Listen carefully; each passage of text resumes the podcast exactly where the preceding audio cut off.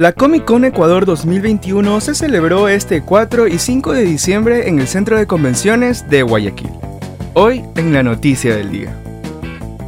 El fin de semana pasado, los fanáticos de los cómics, películas de ficción, videojuegos y demás se dieron cita en la quinta edición de la Comic Con, que se realizó luego de dos años debido a la pandemia del COVID-19. El evento contó con la presencia de tres actores internacionales.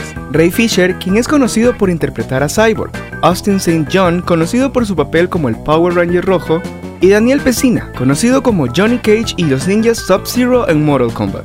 También estuvieron presentes varios artistas gráficos, nacionales e internacionales, entre los que se destaca Herman Peralta, ilustrador de Marvel.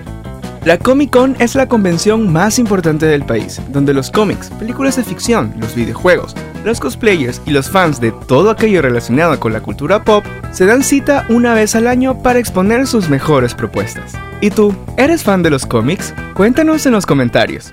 Para más información visita tctelevisión.com. Reportó para ustedes Andrés Álvarez.